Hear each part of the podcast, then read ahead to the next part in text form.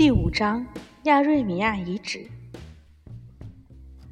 我得承认，莱德纳太太给我的第一印象出乎我的预料。当人们听到别人谈论某个人的时候，总是免不了去想象那个人的样子。而我脑海中一直认为莱德纳太太会是那种一头乌发、肤色黝黑、对所有事情都不满意的女人，神经兮兮。紧张不安，而且坦率地讲，我还觉得她可能会有些粗俗无礼。但是实际上，她和我想象中的一丁点儿都不一样。首先，她很漂亮，和她的丈夫不同，她并不是瑞典人，但至少看起来很像。她满头金发，肤色白皙，一副斯堪的纳维亚人的模样，这一点非常难得。他已经不年轻了，我猜大概在三十岁到四十岁之间。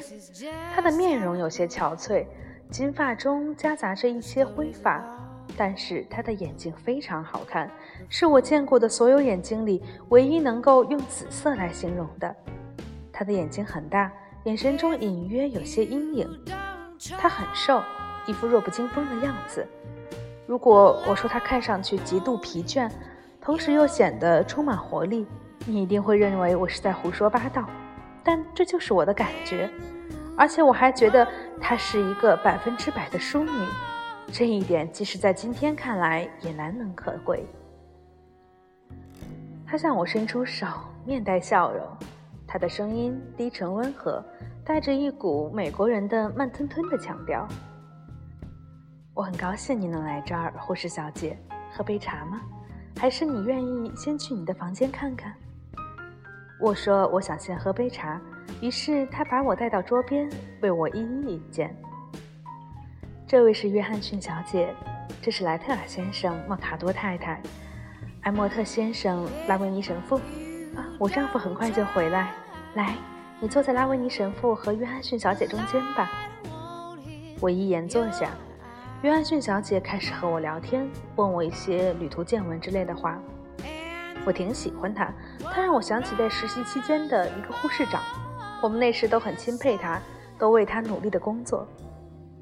我估计约翰逊小姐差不多有五十岁了，外表看起来有点男性化，铁灰色的头发剪得很短，说起话来有些低沉，断断续续，但声音很好听。她的脸不好看，布满皱纹。有一个近乎可笑的翘鼻子，要是碰到什么苦恼或是烦心的事儿，他总是会烦躁地揉鼻子。他穿一身粗花呢的套装，看起来也像是男士的。很快他就告诉我，他是个土生土长的约克郡人。拉维尼神父的样子有点吓人，他个子很高，留着一大把黑胡子，戴着一副夹鼻眼镜。我曾经听凯尔西太太提起这里有一个法国修士，而眼前的拉维尼神父就穿着一身白色毛料的修士长袍。我觉得有些奇怪，因为我一直认为修士在进入修道院以后就不会再出来了。莱德纳太太和他说话，多数情况下都是用法语，但是在和我交流的时候，拉维尼神父的英语相当好。我注意到他有一双敏锐而且善于观察的眼睛。目光总是在逐一检视在座的人。坐在我对面的是另外三个人。莱特尔先生是个白白胖胖的年轻人，戴着一副眼镜，他的头发又长又卷，还有一双圆溜溜的蓝眼睛。我想他小时候肯定是个可爱的孩子，但现在看上去就不怎么样了。实际上，他现在的样子有点像头猪。另一个年轻人留着很短的头发。一张长长的滑稽的脸，牙齿很白，笑起来很吸引人。不过他的话很少，别人和他说话的时候，他也只是点点头，或者用一两个字来回答。和莱特尔先生一样，他也是个美国人。最后一位是莫卡多太太，我没有机会好好的端详她，因为每次我朝她方向看过去时，都会发现她在用一种饥饿的眼光盯着我。至少让我觉得很别扭。如果你看到他看我的眼神，你可能会认为医院的护士都是些奇怪的动物呢，真是一点礼貌都没有。他相当年轻，应该不会超过二十五岁，皮肤比较黑，一副鬼鬼祟祟的样子。这么说，我想你们会明白我的意思。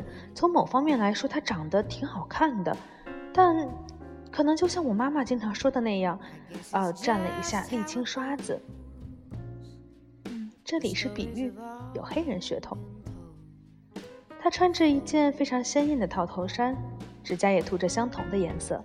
一张消瘦的像小鸟一样急切的脸上有一双大眼睛，嘴唇紧绷，显得很多疑。茶很好喝，这是一种浓郁美味的混合饮料，完全不像凯尔西太太经常泡的那种清淡的中国茶。喝那种茶对我来说可算不上享受。桌子上有烤面包、果酱，一盘盐皮饼和切好的蛋糕。艾莫特先生非常客气地把东西递给我，虽然他很安静，但看起来似乎我每次盘子空了，他都能及时发现。不一会儿，科尔曼先生又风风火火地进来了，坐在了约翰逊小姐的另一边。看他的精神状态，嗯，倒是没什么问题，因为一落座，他就又开始滔滔不绝地讲话了。莱德纳太太叹了一口气，对着他那个方向摆出一副厌倦的表情，但显然并没有奏效。科尔曼先生的话主要是对着莫卡多太太说的，只是莫卡多太太正忙着观察我，所以除了偶尔敷衍他几句外，也顾不上多说。即使这样，也还是没法让他停下来。就在我们刚用完茶点的时候，莱德纳博士和莫卡多先生从挖掘现场回来了。莱德纳博士亲切地招呼了我，我看见他迅速而担忧地看了他太太一眼。接着，似乎对所见到的情形感到了一丝轻松，然后在桌子的另一头坐了下来。莫卡多先生坐在莱德纳太太旁边的空位子上，他又高又瘦，显得有些忧郁，年纪比他太太大得多。他的面色萎黄，留着一副奇怪的松软的乱蓬蓬的胡子。他一进来，我就很高兴。因为他太太终于不再盯着我看，而是把注意力都集中到了他的身上。嗯，他太太看着他的样子显得心焦气躁，这让我觉得有些奇怪。莫卡多先生则心不在焉地搅着自己杯子里的茶，一言不发，盘子里的蛋糕也原封未动。还有一个位子空着，很快门打开了，一个男人走了进来。第一眼看到理查德·凯里的时候，我觉得他是很长时间以来我见过的为数不多的英俊人物。但果真是这样吗？我也不确定。说一个人英俊，同时又说他看起来像个骷髅头，听上去似乎是极其矛盾的。然而事实就是如此。虽然给人的感觉是他的皮肤异乎寻常的紧绷在头骨上，但那副头骨的确很美。他的下巴、太阳穴以及前额的轮廓很分明，让我不禁联想起了青铜雕像。那张清瘦的褐色面庞上有一双我所见过的最明亮、最湛蓝的眼睛。他身高大约六英尺，我猜年纪应该不到四十岁。莱德纳博士说：“护士小姐，这位是凯里先生，我们的建筑师。”他以令人愉快但又听不清的英国腔调嘟囔了几句，然后坐在了莫卡多太太身旁。